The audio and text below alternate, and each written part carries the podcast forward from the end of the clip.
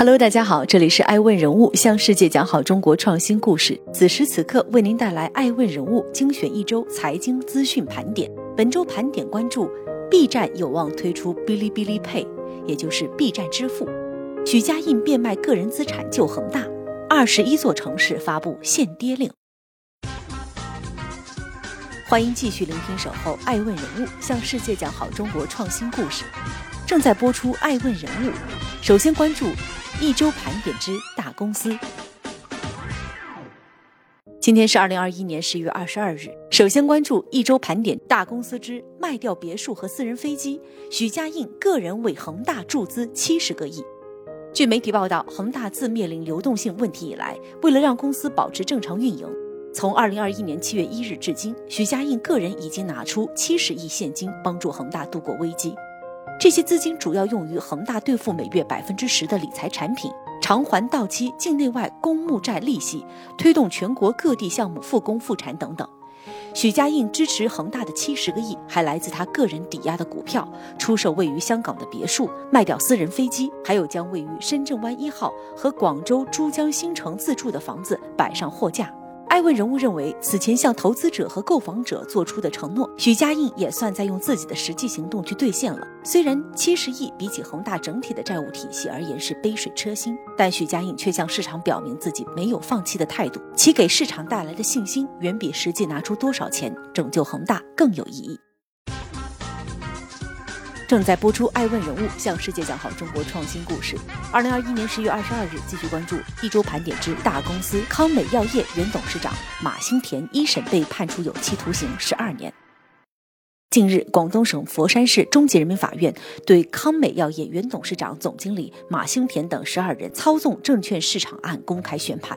马兴田因操纵证券市场罪、披露违规、不披露重要信息罪以及单位行贿罪数罪并罚，被判处有期徒刑十二年，并处罚金人民币一百二十万元。近日来，继因年报等虚假陈述、民事侵权证券集体诉讼案被责令巨额赔偿后，康美药业原董事长马兴田等人又因操纵证券市场和违规披露、不披露重要信息等犯罪被追究刑事责任。艾问人物认为，先是造假公司巨额赔偿，后来是造假当事人被依法判刑。随着两岸审判结果的相继落地，震惊全国的康美药业造假案也告一段落。不过，却开始释放了我国依法从严打击证券违法活动、坚决维护资本市场深化改革和健康发展的强烈信号，同时也为读懂生态的革新提供了重要契机。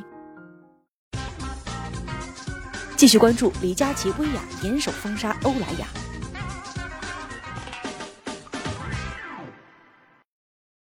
二零二一年十月十七日晚间，李佳琦、薇娅先后发布声明称，因某款品牌在其直播间价格优惠力度与此前承诺不符，两大头部主播暂停与巴黎欧莱雅官方旗舰店的一切合作。两大头部主播同时与欧莱雅杠上的导火索是有消费者称，双十一在李佳琦直播间购买欧莱雅安瓶面膜买贵了。对此，欧莱雅在十八日两点发布了官方声明，对该事件做出了说明。经初步调查，此次出现部分消费者在预售后以较低价格拍卖下商品，是因为叠加使用了多种平台及店铺的优惠。享受这些优惠是需要单笔订单凑单达到一定总价门槛的，同时平台系统会自动将符合条件的优惠叠加平摊到活动商品上才能享受。对于此次因过于繁琐复杂的销售机制给消费者带来的困扰，我们再次深表歉意。艾问人物认为。对于欧莱雅这类美妆品类而言，如今直播带货已经成为其重要的销售渠道。但任何企业都不会想把自己的渠道命脉交给一位或者几位头部主播，更何况是声名已经在外如欧莱雅之类的大品牌。不要忘记，头部电商平台存在的意义就是减少中间商赚差价。那些网红主播又何尝不是中间商呢？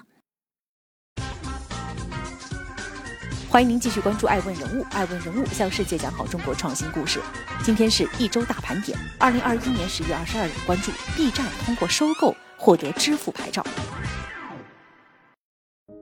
据支付百科微信公众号得知，B 站以约一点一八亿元收购持牌支付机构浙江永义电子支付有限公司（简称永义支付）百分之六十五点五的股权，成为控股方，正式获得支付牌照。永义牌照持有互联网支付牌照，业务覆盖范围为全国。支付牌照有效期至二零二二年六月份。距离其支付牌照续展还有不到一年时间。据悉，早在二零二零年十一月，B 站官网曾放出支付业务的相关岗位，在岗位要求中提到了设计支付相关产品、B 站支付平台核心技术研发等描述。二零二一年的一月份，B 站关联公司上海幻电信息科技有限公司完成了对哔哩哔哩 Pay.com 以及哔哩哔哩 Pay 点 cn 等域名的备案。艾问人物认为，近年来不只是 B 站，包括抖音、快手、滴滴等头部互联网企业，大都通过收购完成各自在金融业务的初步布局。此次 B 站拿下金融牌照后，可以利用其二点六亿的月活用户作为流量入口，打造相应的场景内的金融业务，想象空间极为广阔。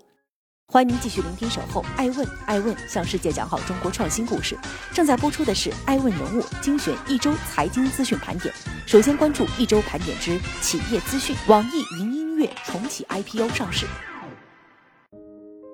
日前，港交所文件显示，网易云音乐已经通过上市聆讯。今年五月，网易云音乐曾向港交所递交了招股说明书，但随后不久，网易云音乐宣布，对于当前市场整体环境等综合因素考量，决定暂缓上市 IPO。从时间点来看，暂停和重启或许都与音乐版权有关。在监管层反垄断的要求下，腾讯音乐逐步解除独家版权，为网易云音乐带来了利好。在网易有道之后，网易云音乐有望成为丁磊主导下的第二个上市子业务。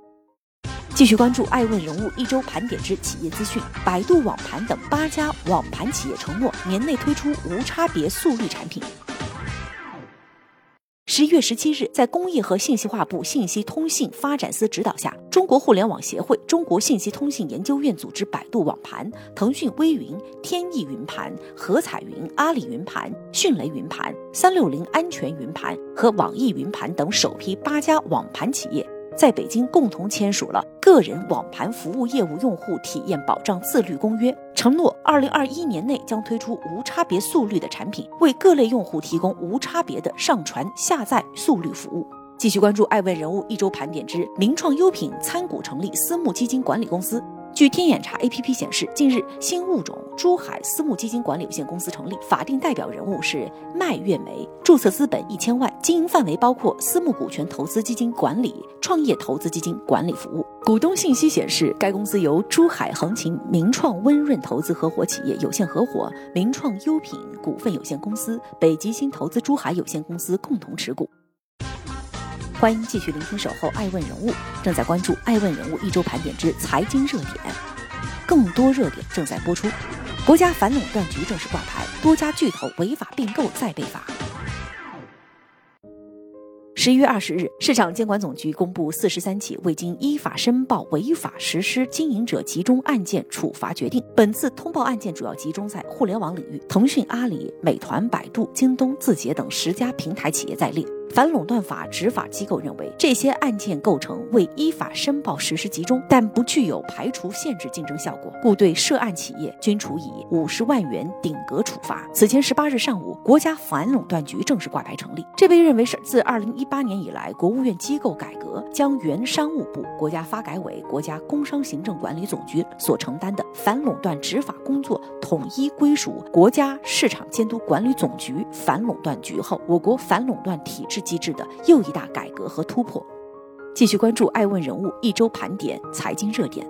北交所开市首周运行态势良好，成交额超过二百一十二亿。北交所开市首周，也就是十一月十五日至十九日，市场运行态势良好，市场成交明显放量。八十一只北交所上市股票合计成交二百一十二点四九亿元，较开市前一周增长百分之一百五十八点六九。十只新股票整体上涨，七十一只存量平移股票走势平稳。投资者预期进一步明确，积极入场交易，专业机构开始布局。期间，北交所龙头效应有效发挥，逐步激发新三板市场活力，带动新三板创新层、基础层交投活跃。受开市积极情绪提振，截至上周五收盘，创新层、基础层日均交易额分别为七点一八亿元和一点五一亿元，较十月放量明显，平均价格分别上涨是百分之二点八和百分之四点五。欢迎继续关注《爱问人物》，向世界讲好中国创新故事，正在播出一周盘点之财经热点，高瓴。经纬。等股权投资机构涌入服装行业，服装行业老树发新芽，吸引着高瓴创投、IDG、华映资本、五云资本、君联资本、经纬中国等机构悄然入场。机构分析，中国服装市场规模达两万亿元，但问题是大而不强。在新经济发展趋势下，新生代需求变化和供给端效率提升主导的行业大升级，正在催生出属于中国品牌全球化的投资大机会。正在播出《爱问人物一周盘点之财经热点》，石油类股大跌，追随纽约原油收跌约百分之三点七的遭遇。上周标普五百指数能源类分成股全军覆没，Devil 能源收跌将近百分之六点三，Hess 和美国油服贝克休斯跌约百分之五点八，APP 跌超百分之五点七，四轮被卸，Phillips 六六、Diamondback 能源、马拉松石油以及 Valero 能源超跌百分之五，埃克森美孚跌百分之四点六。其他石油天然气类股中，卡隆石油收跌超过百分之九点二，FTI 跌约百分之四点九。ETF 中用于追踪美国油价的美国原油基金 USO 收跌将近百分之三点二，美国布伦特原油基金 BNO 跌超过百分之三点零。用于追踪石油类股的 XLE、VDE、IEO、PXE、XOP 跌幅介于百分之三点九和百分之四点九九之间。欢迎您继续聆听《守候爱问人物》，向世界讲好中国创新故事。最后，我们来关注一下一周盘点之国家政策。国家网信办拟建立数据分类分级保护制度。国家网信办发布《网络数据安全管理条例》征求意见稿公开征求意见的通知。意见稿指出，国家建立数据分类分级保护制度，按照数据对于国家安全、公共利益或者个人、组织合法权益的影响和重要程度，将数据分类为一般数据、重要数据、核心数据，不同级别的数据采用不同的保护措施。